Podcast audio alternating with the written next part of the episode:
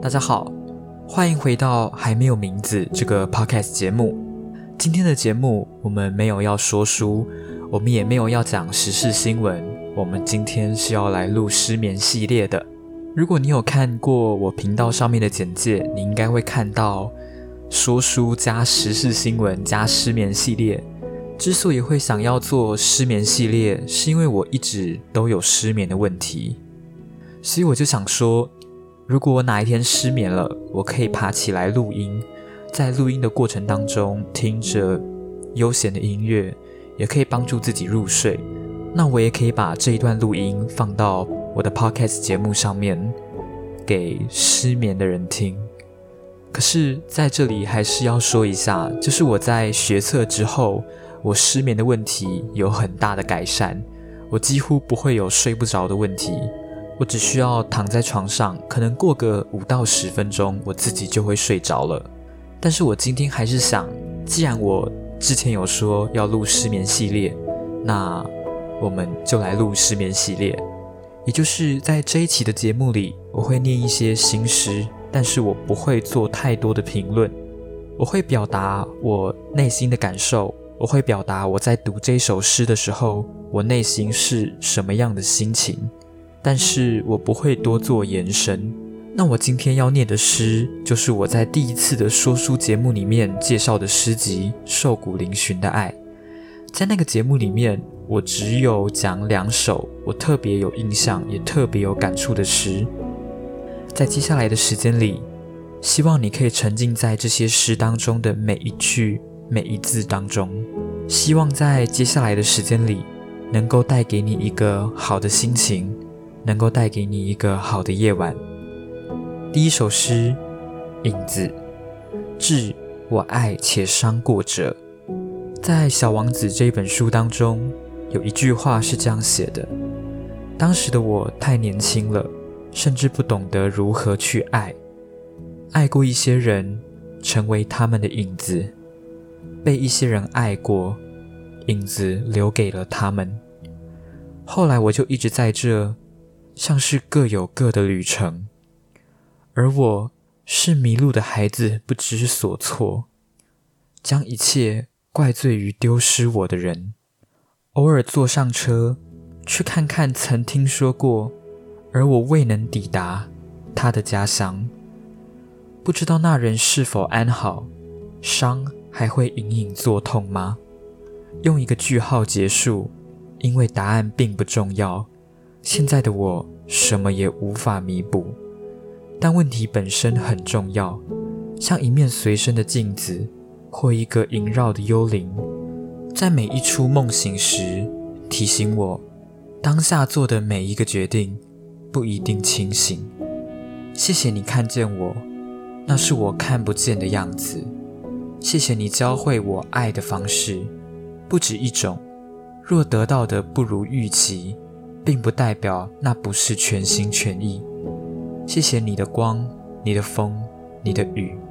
谢谢你曾爱我，尽管是这样的我。第二首，还有多少回忆，藏着多少秘密，在轮廓模糊的梦里，你坐在床边说，心无法分离，里面早已腐朽。我闭上眼睛，也只能看见自己。许久以后才清醒，只不过青春太轻，是爱是恨都下笔太重。你不被谅解的喜欢，缓缓地消逝在慢慢的光来之前。的确，那时我们太易碎，还没练就一身伤疤，习以为常。其实我在看这首诗的时候，我内心还蛮有感触的，也就是无论朋友。家人还是爱人，只要爱存在的地方，就很难没有伤痛。因为正是因为你爱着对方，所以你才会在意对方的感受。在对方难过的时候，你也会感到难过；在你们有争吵的时候，你也会觉得自责。如果今天你遇到的是一个陌生人，你跟一个陌生人发生争吵，你也不会觉得有太多的心情起伏。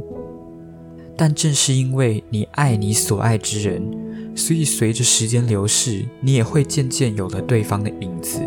在我看来，我觉得第一首诗当中提到的影子，它代表的不是一种童话，它只不过是爱的一部分，也就是无论他在不在你的身边，你的生活当中都有他陪伴，都有着他的影子。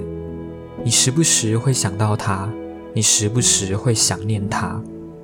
但正是因为我们常常把爱看得太重，以至于我们很容易去高估爱本身的价值。当你在一段感情当中投入了爱，你会变得很难去割舍这一段感情。你会觉得，如果你现在放弃了，就代表之前的努力都白费了。因为有爱，所以很容易执着，但我们很容易忽略。放下又何尝不是一种爱的体现？彼此活在各自的世界里面，让这段感情停留在它最美好的时刻，彼此都少掉一点对自己的自责，也就是我对你的爱胜过我想要留住你的自私。这就是为什么在第二首诗当中会写到爱与恨都下笔太重。我觉得。当我们在进入一段感情的时候，我们都应该看见离别的结果，因为无论你们怎么样维持，你们都会有一天要离开彼此。大家可以去思考一个问题：当今天你在一段感情当中投入了过多的爱，又或者是这个爱已经变质了，那它还是原本的爱吗？接下来我们要进到第三首诗，会不会？有时候忙着忙着，一天就过了；有时候忙着忙着，一周就过了；有时候忙着忙着，一月就过了；有时候忙着忙着，一年就过了；有时候忙着忙着，一生就过了。该怎么说？我觉得以人类的角度来说，我们真的很难看见一千年、一万年之后的事情。如果你今天在做一件事情的时候，你能够为了自己十年、二十年后的未来着想，我都会觉得你是一个非常有远见的人。那如果你能够为了一百年后的未来着想，那我可能就觉得你是一个外星人。对我来说，人类的眼见最远最远能够看到的，就是你的一生。你可能会觉得一个人生非常的漫长，但是我个人觉得时间的长短，它会需要一个客观的长度作为衡量。所以今天我们身为人类，我们会觉得一个人生很长很长，但如果今天站在宇宙的角度，你会发现你的人生不过就是。不起眼的一个瞬间，人生有时候忙着忙着，一生就过去了。接下来我们要进到第四首诗《社会达尔文》。在《熟女鸟》这部电影里面，有一段对话是这样：“我希望你成为最好版本的自己。”而另外一个人说：“万一这就是最好的我了呢？”我孝顺父母，努力念书。放弃恋爱，听爸妈的话，都选离组，从学校到补习班，十二个年头，可不可以换更好的未来？时常自觉不足，没车没房，孑然一身。老板在的话，都去加班，从早到晚，十二个小时，能不能偷得剩下的浮生？想要拥有更多选择。却只能选择这种人生，用尽力气燃烧，四周依然黑暗。我开始在每日终了时结算，了解自己所需甚少，食物、空气、水，便赖以生存。可是我什么都有了，活着还是什么都要争。所谓的进化成更好的人。不过都是灾难下的幸存者。我相信大家一定都听过西西弗斯的神话。西西弗斯他一次又一次把石头推向山顶，然后再看着石头从山顶上滚落，他再一次把这颗石头推向山顶，就这样一次又一次不断的循环。它就很像是我们现在的人生一样，每天就是不断的在工作。这里有一个问题值得大家去思考：如果我们人就像是西西弗斯一样，那人类工作的目的到底是什么？我觉得这是一个每个人都值得去思考的问题。我必须说，人生当中有很多的事情是你没有办法去选择的，唯一能够选择的。是你愿意笑着活着，还是像是机器人一样麻木的活下去？第五首诗，没有最好，没有最好，只有更好，都是神用来自捧开的玩笑。活着是好，没有这一辈子更好，没有最好。第六首诗，水星逆行，又是水星逆行。你感觉诸事不顺，将一切归咎于某些无法自我掌控的命运。面对的一切都和你作对，仿佛逆行的不止水星，连太阳、月亮都不站在你身边。当你真心渴望某件事，整座宇宙全部联合起来背道而驰。也许是你从未想过。谁才是那唯一的逆向行驶？我觉得这一首诗，它也是一首关于主观与客观的问题诠释。如果你今天觉得全世界都是以你为中心，那你在做事情的时候，你就会觉得全世界都应该要去迎合你，仿佛只要你开心，今天就会是个大晴天；如果你伤心、你难过，今天就会下大雨。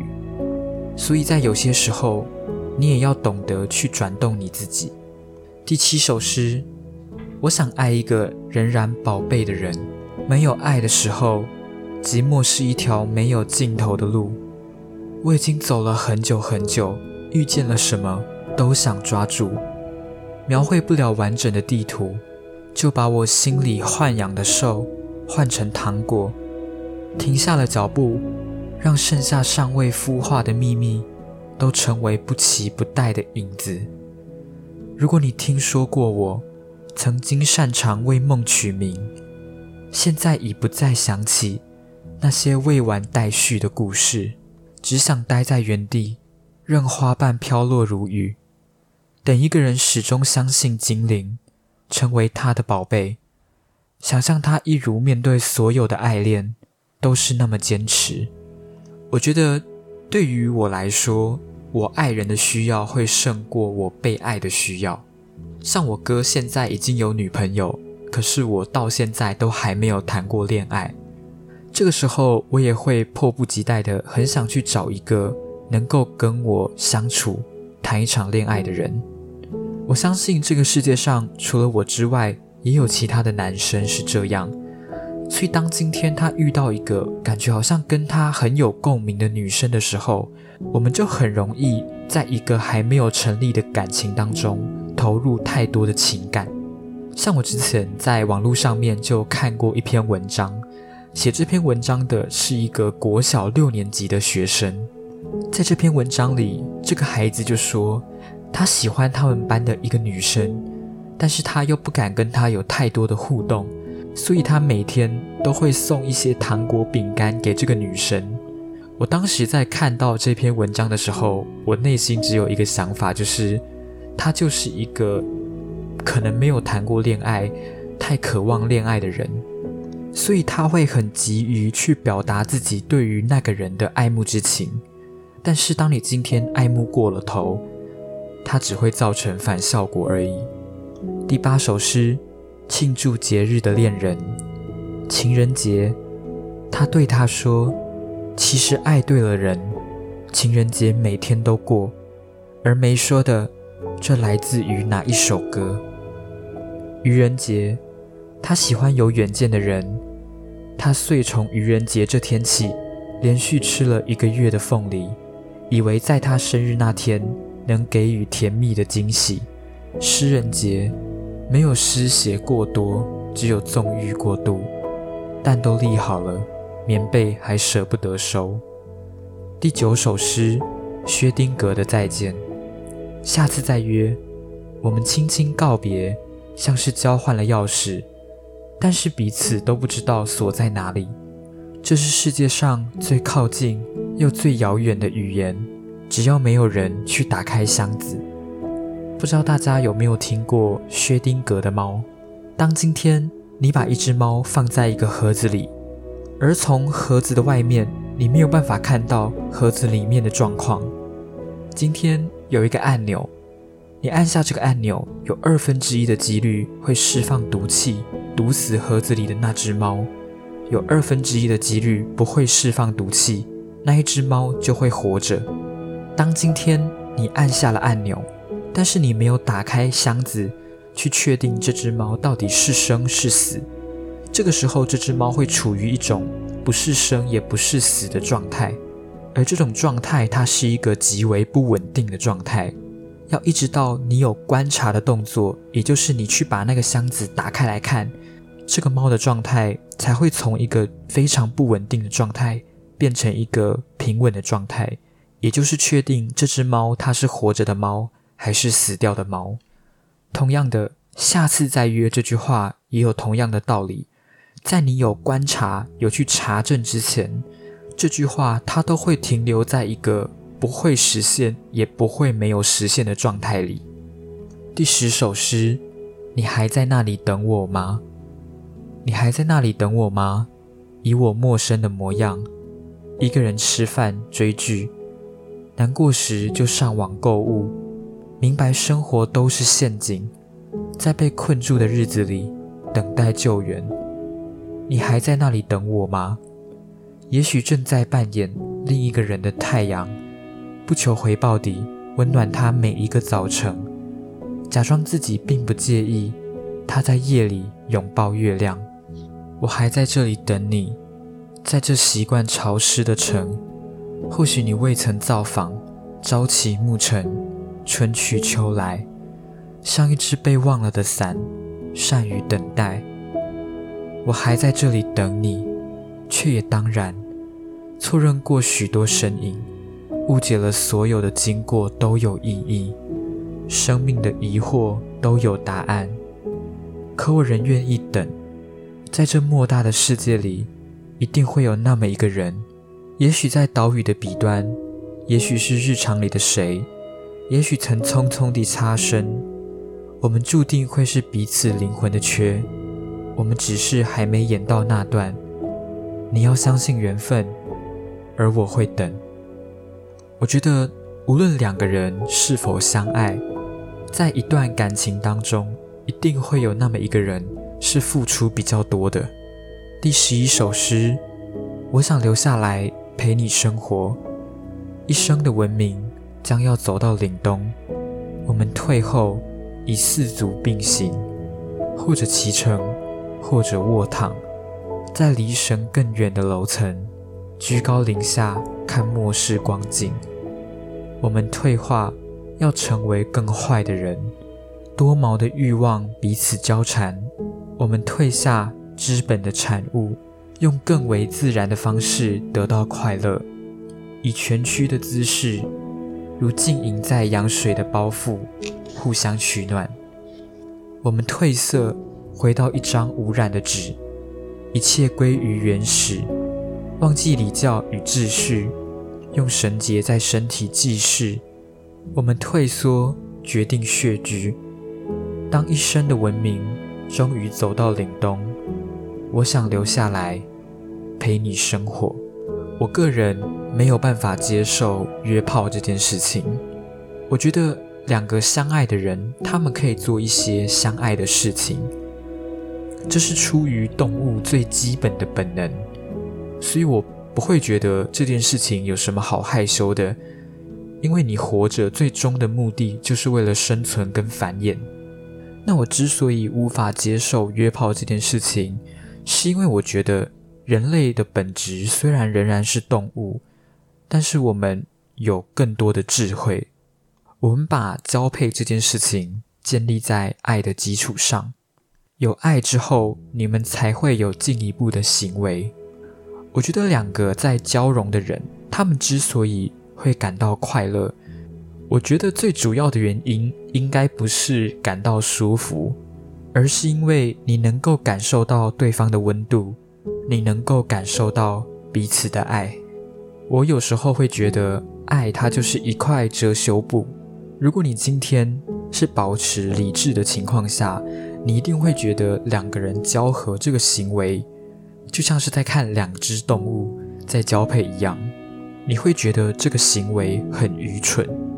所以这个时候就需要爱当做是一块遮羞布，让交合的两个人都能够忘记自己行为的愚蠢，去感受最纯粹的爱所带给你们的快乐。那在这边瘦骨嶙峋的爱的第一个合集。Be patient 就已经讲完了。今天的夜晚很安静，不像是昨天有鞭炮的吵杂声。我现在一个人在房间里录音，我也只听得到雨水滴滴答答的声音而已。我真的很喜欢晚上，它是一个你能够全部留给你自己的时间。无论你现在是在写作业，还是在工作，又或者你还在看书。还在学习，我都希望你们能够稍微体会一下夜晚带给你们的平静。无论你现在在做的事情是不是你自己想要做的事，夜晚都能够带给你们平静的心。自从我开始在做 podcast 节目之后，我也才渐渐体会到夜晚的宁静所带给我心灵上的疗愈。因为当你在录音的时候，你一定会希望四周是安静的，而且没有多余的吵杂声；而在夜里，没有声音会是多余的。今天的节目差不多到这边就告一段落了。希望今天的失眠系列能够带给你一个愉快的心情，能够带给你一个好的夜晚。如果喜欢我的 Podcast 节目的话，记得去订阅我的 Podcast 频道。并且多多帮我分享，要开启小铃铛，才会在我节目上市的第一时间收到通知。我们在未来的夜晚里不见不散。